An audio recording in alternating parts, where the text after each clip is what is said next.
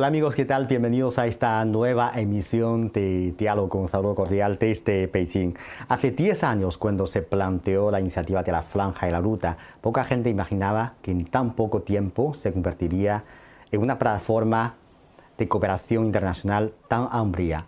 Realmente esta transformación de visión a realidad ha sido posible gracias a una amplia colaboración internacional y esto se debe a que es un proyecto enfocado en una visión más inclusiva. Entonces, hoy en nuestro programa tenemos el gran placer y honor contar con la presencia de imitar al señor Luis González, quien está de visita en China, en Beijing, para participar el tercer foro de la Franja de la Ruta para la Cooperación Internacional. Hola Luis, bienvenido, ¿qué tal?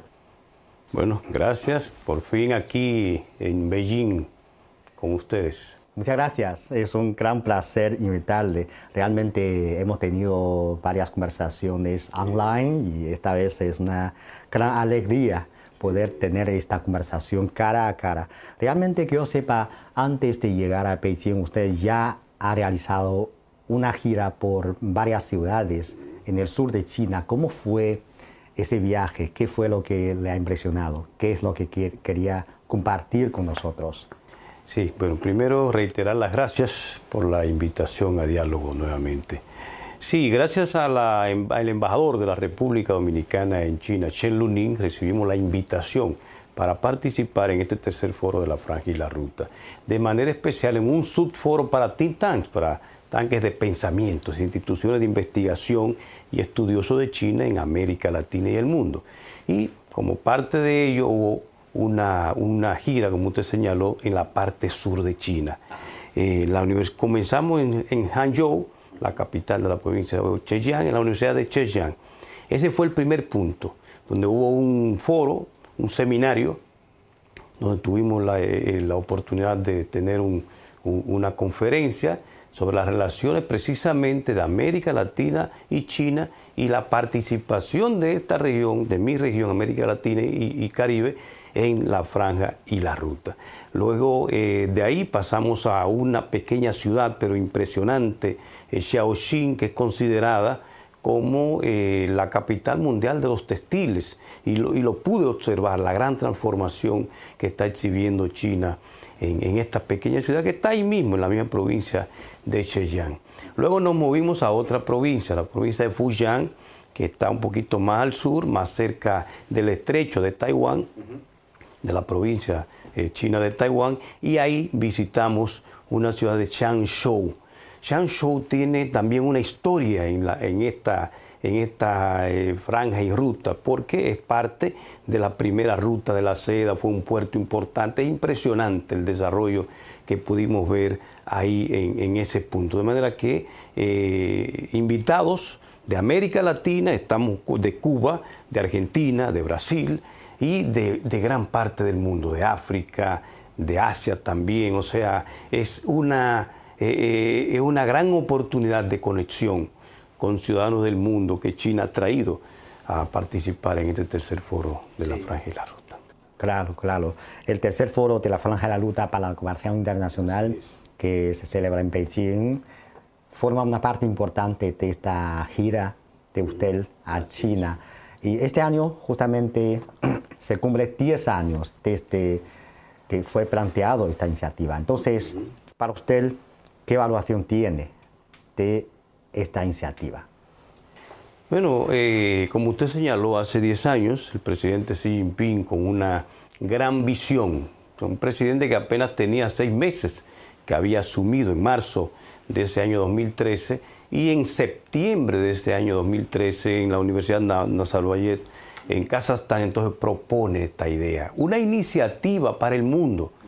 Y luego un mes, casi un mes después, en Indonesia también presenta la otra parte, la parte diríamos marítima. Y de ahí, como usted señaló, en 10 años se puede exhibir primero conexiones y, apoyo de gran parte del mundo. Más de 150 países del mundo, de una u otra manera, están vinculados han firmado un acuerdo o han participado en alguna actividad importante. De manera que mi evaluación es positiva, creo que se ha avanzado mucho y hay mucho por delante de esta iniciativa del presidente Xi Jinping y de China para el mundo.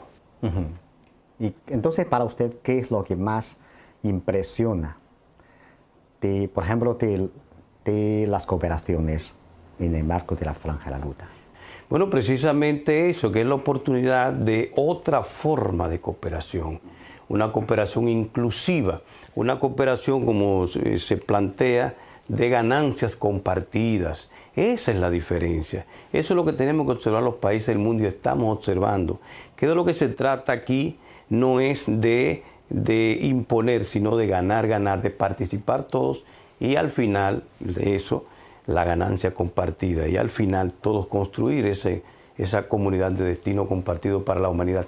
Yo creo que ahí está la esencia, yo creo que es lo más importante, que, eh, que esta iniciativa te, te está planteando que hay que incluir a los demás a participar de una nueva forma de cooperación y sobre todo para construir todos juntos un mejor planeta. Sí, claro. Yo creo que es una diferente, un diferente modelo de relaciones internacionales, porque antes existía una mentalidad de que lo llamamos como suma cero. O sea, si yo quiero ganar más, tienes que perder más.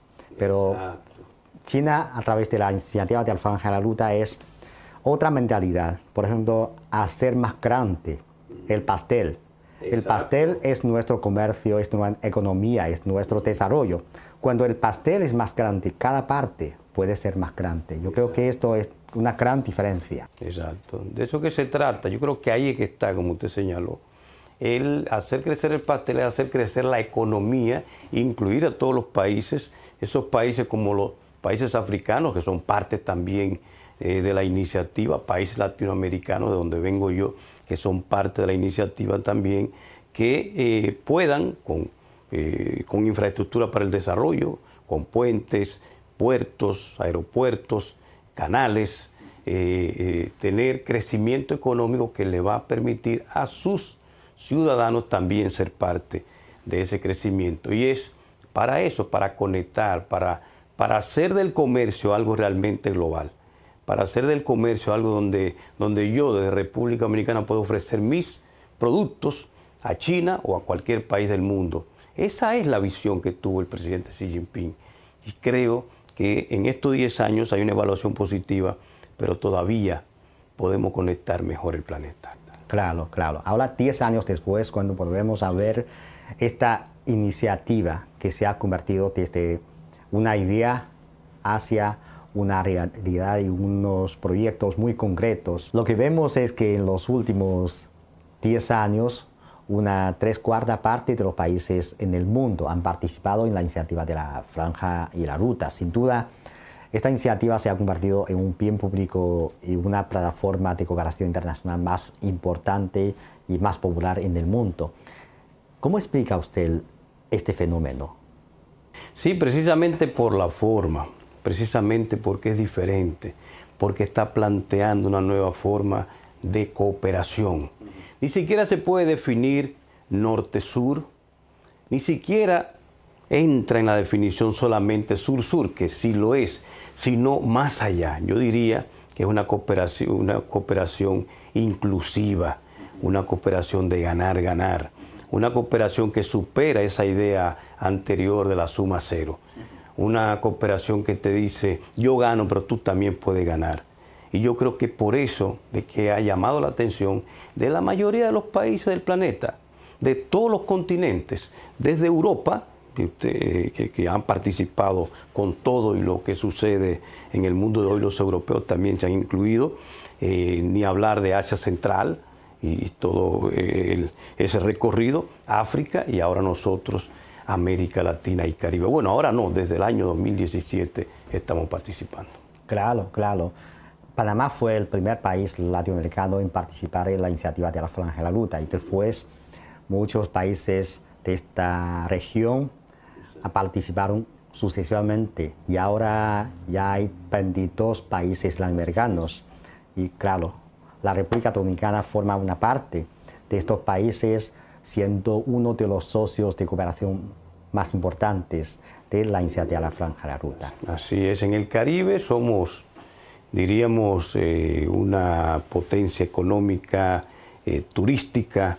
Y déjeme decirle que precisamente firmamos el memorándum de la franja y la ruta para participar el 2 de noviembre del año 2018 con la visita que hizo el presidente dominicano en ese momento, Danilo Medina Sánchez, con un conjunto de, ministros, entre los que estaba el ministro de Relaciones Exteriores, que firmó las relaciones diplomáticas, Miguel Vargas Maldonado. Y en ese momento se firmaron 18 grandes acuerdos. Uno de ellos fue ese memorándum de la franja y la ruta.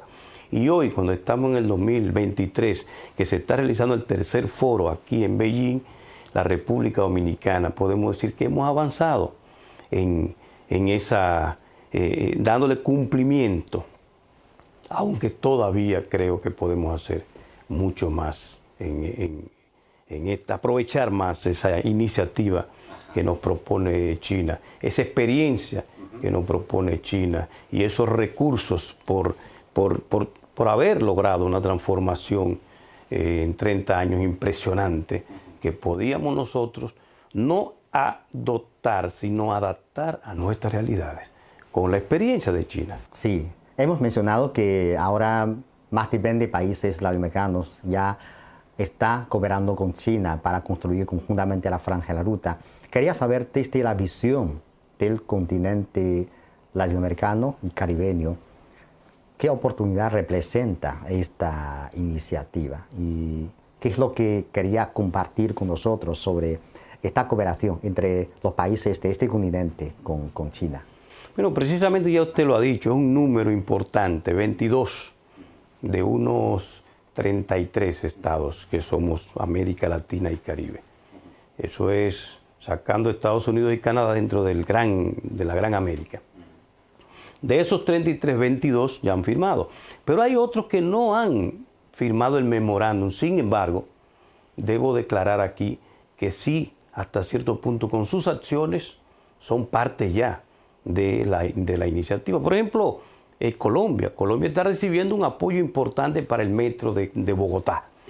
Y eso es parte de, de la iniciativa, eso es parte de la experiencia de China. Aunque Colombia no ha firmado el memorándum porque está en proceso, no está dentro del grupo de los 22, podríamos decir que ya lo está.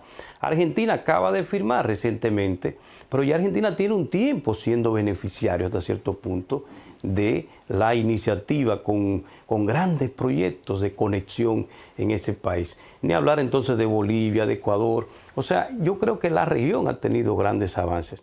Hay un gran ausente, sin embargo, tengo que mencionarlo también como positivo, es Brasil. Brasil no ha firmado tampoco el memorándum, sin embargo, las relaciones con Brasil y de Brasil y China son extraordinarias. Son parte del BRICS, el presidente Lula da Silva visitó ya China, tiene muy buenas relaciones y hay grandes proyectos. O sea que yo creo que a esos 22 que hemos dicho usted y yo, hay que sumarle esos tres países o cuatro que aunque no han firmado el memorándum, tienen excelentes relaciones y tienen proyectos que podríamos incluirlos dentro de la iniciativa de la franja y la ruta. Claro, claro. Yo creo que en cuanto a las necesidades de este continente, ah, el desarrollo de la infraestructura puede conocer como, ah, como una condición que limita el desarrollo de esta región. Entonces, en cierto sentido, a mi entender, la iniciativa de la Franja de la Ruta justamente corresponde con la necesidad de desarrollo de esta región. No sé si está de acuerdo. Sí, sí, sí, Exacto, sí, sí, sí, sí, sí. Estoy de acuerdo, además la experiencia, porque China ha logrado desde la transformación y la apertura, la propuesta hecha por Deng Xiaoping en diciembre del 78 y todo ese crecimiento, esa experiencia, podemos nosotros en América Latina, que tenemos recursos naturales, tenemos eh, agua, tenemos varios eh, tenemos una gran oportunidad y tenemos gente disponible, tenemos un gran pueblo latinoamericano dispuesto a crecer, a desarrollarse, a aprovechar esta iniciativa de eh, cooperación, ganar, ganar y la experiencia de China. Entonces yo creo que sí, que observamos a China, pero además nos insertamos en la iniciativa de la franja y la ruta y participamos de ella para construir, reitero, esa comunidad de destino compartido, de ganancias compartidas que necesita el planeta para enfrentar los problemas reales. No estar queriendo imponer ni religión, ni forma de ser, ni, ni, forma de gobierno, sino respetar a los demás, entender a los demás y sobre todo hacer buenas relaciones de ganar, ganar, intercambio comercial, intercambio cultural, porque es parte también. O sea, esta iniciativa de la Fran y la Ruta es amplia. Incluye cultura, incluye, bueno, yo soy, estoy aquí en calidad de director de un centro de pensamiento, incluye eso, incluye conocernos mejor para luego entonces poder avanzar más. Sí, claro. Y esto justamente es lo que también quería conversar con usted, porque al hablar de la iniciativa de la Franja de la Luta, lo primero que se nos ocurre es la, digamos, como conexión física, conectividad física que la carrera, ah, vía ferroviaria, aeropuertos, no solo esto, porque también tenemos conectividad blanda, que es la conectividad, regulación entre de, leyes, de reglamentos, de políticas, igual como lo que usted acaba de mencionar, intercambios culturales entre, académicos, eh, artes, turismo, etc. Entonces, ¿qué opina usted sobre esta parte de conectividad? Para usted, ¿qué importancia tiene esto para un mejor, una mejor cooperación. Yo entiendo que es determinante, porque es que ahí nos conocemos mejor. Usted mencionó algo importante, el turismo, por ejemplo. Dentro de los 18 puntos que firmó el gobierno dominicano, aquí mismo en esta ciudad de Beijing, el 2 de noviembre del 2018, estando el presidente eh, dominicano en su momento, Danilo Medina, y el canciller Miguel Vargas, tuvo uno sobre turismo con el ministro de Turismo de ese momento, Francisco Javier García.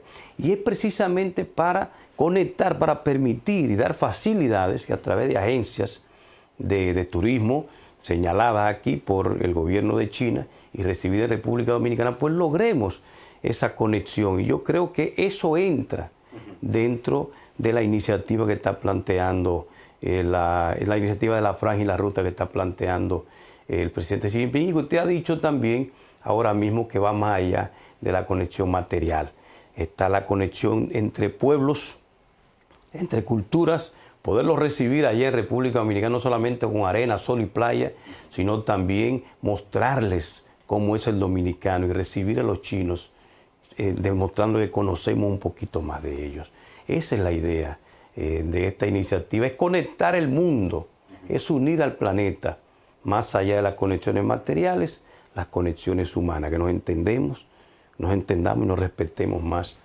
Y yo estoy seguro que así podríamos pensar en lograr la paz de la que tanto hablan todos los países del mundo y que es esencial en la cultura china sobre todo. Sí, sí, yo creo que al hablar de esta cooperación entre China y América Latina también a veces pensamos hacia dónde va el futuro, cómo se puede ampliar aún más o eh, actualizar las cooperaciones. Que yo sepa, algunos países latinoamericanos también están pensando en desarrollar unas industrias de mayor valor agregado. Por ejemplo, desarrollar en ciencia y tecnología. En este sentido, también ya existen muchas cooperaciones entre China y América Latina, ¿no? ¿Cómo ve usted esta nueva tendencia? Por ejemplo, las cooperaciones eh, las fábricas chinas llevando la tecnología van a América Latina para construir eh, fábricas y de ahí se exporta al mundo y también muchas cooperaciones en sector de ecología. Por ejemplo, China tiene una tecnología líder, por ejemplo, en central fotovoltaica. Exacto. Sí. Quiero partir de ahí, ya lo había mencionado, con Argentina, precisamente la energía fotovoltaica. China ha sido uno de los que más ha transformado una zona que era pobre antes y ha logrado otro elemento que hay que insertar. China declaró la erradicación de la pobreza extrema. Yo creo que ese puede ser también un punto, y de hecho lo es, dentro del el presente y futuro de la iniciativa de la Franja y la Ruta, aprender de China eh, de qué manera ha logrado erradicar la pobreza extrema con proyectos como esos. Ya usted lo señaló, por eso quise vincular un tema con otro. En la energía fotovoltaica, por ejemplo, República Dominicana, de mi, país, estamos en el trópico, estamos en el mismo trayecto del sol, o sea, tenemos sol permanente, de manera que la energía solar fotovoltaica es importante para nosotros.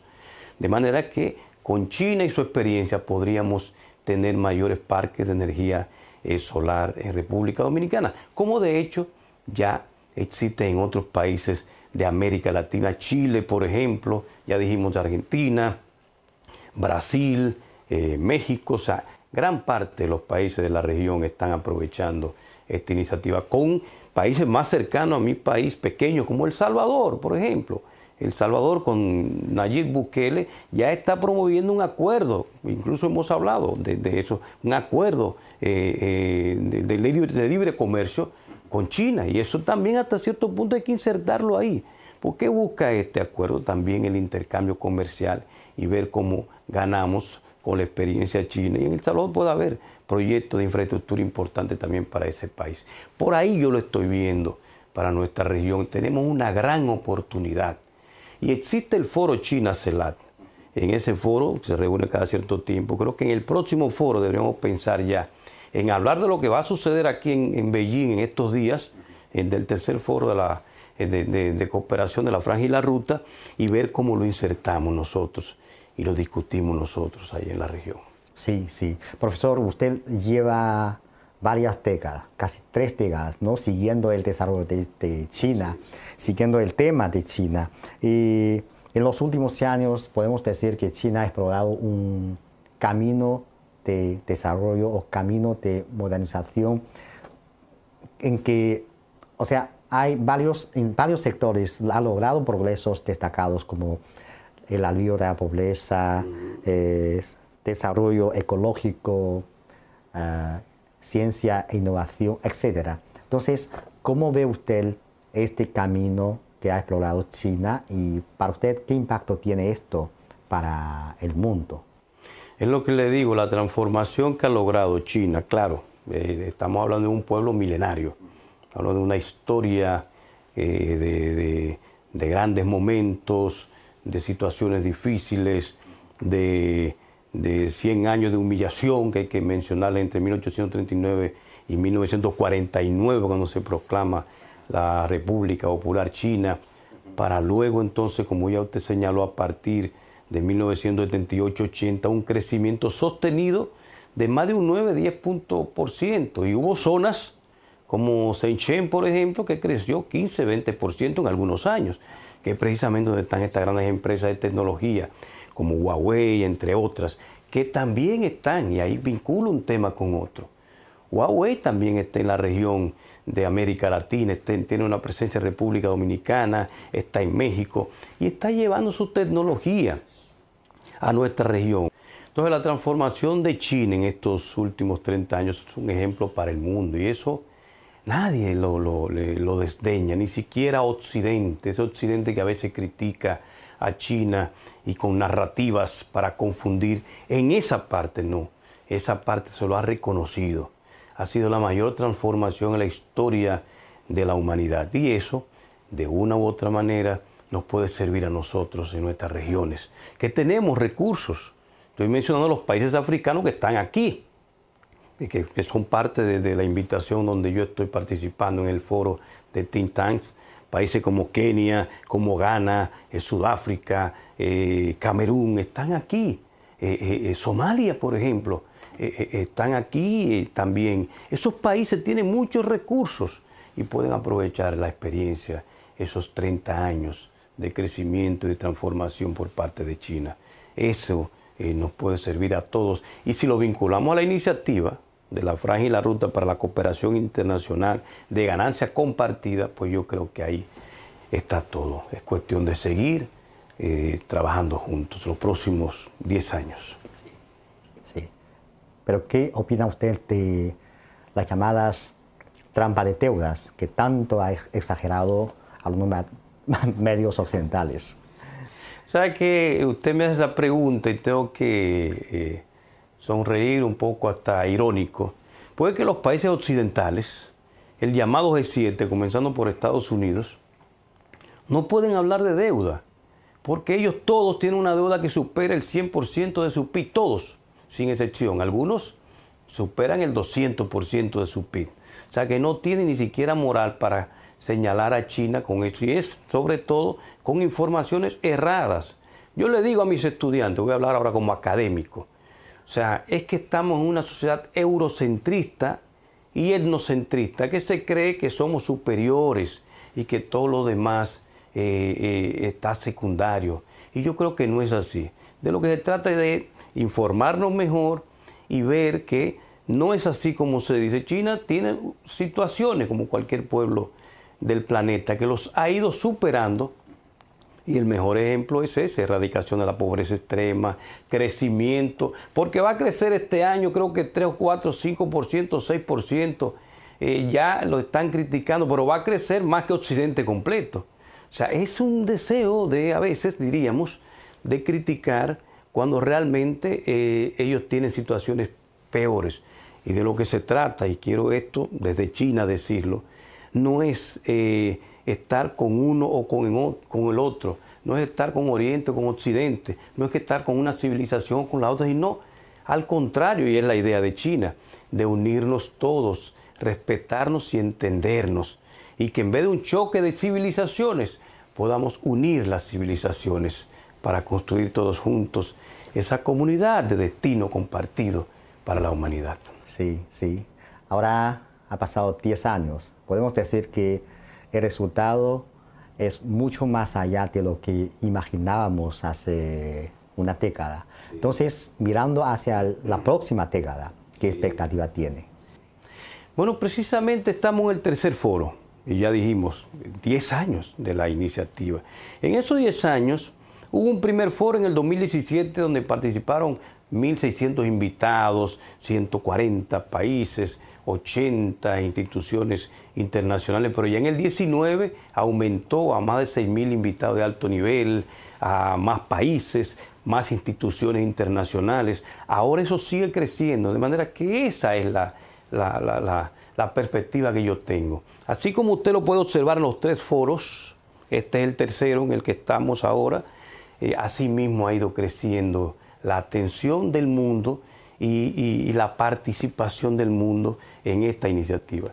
Yo creo que en los próximos 10 años todos los países del mundo de una u otra manera van a estar formando parte de la iniciativa que es la propuesta que le ha hecho China al mundo, que no es de China, sino que es iniciativa de China, pero es para que todo el mundo participe, incluyendo Estados Unidos, incluyendo toda Europa, para mencionar los países occidentales eh, tradicionalmente ricos y naturalmente nuestros países de América Latina y Caribe y África. O sea, y Oceanía también. Bueno, hay, hay una representante de Oceanía de Tonga en esta actividad donde yo estoy participando. O sea, es el mundo que se está uniendo. Mis, y finalmente termino con estas palabras. Mis expectativas son a que vamos a seguir creciendo y uniendo el planeta para enfrentar los problemas reales que son eh, cambio climático, que son pues, pobreza, que son desnutrición, que es migración, la gente migra por necesidad, todo eso se puede superar si a esta iniciativa la tomamos con seriedad en los próximos 10 años. Muchas gracias, muchas gracias Luis González. Es un gran placer tener esta conversación con usted. Para mí es el honor. Gracias. Gracias.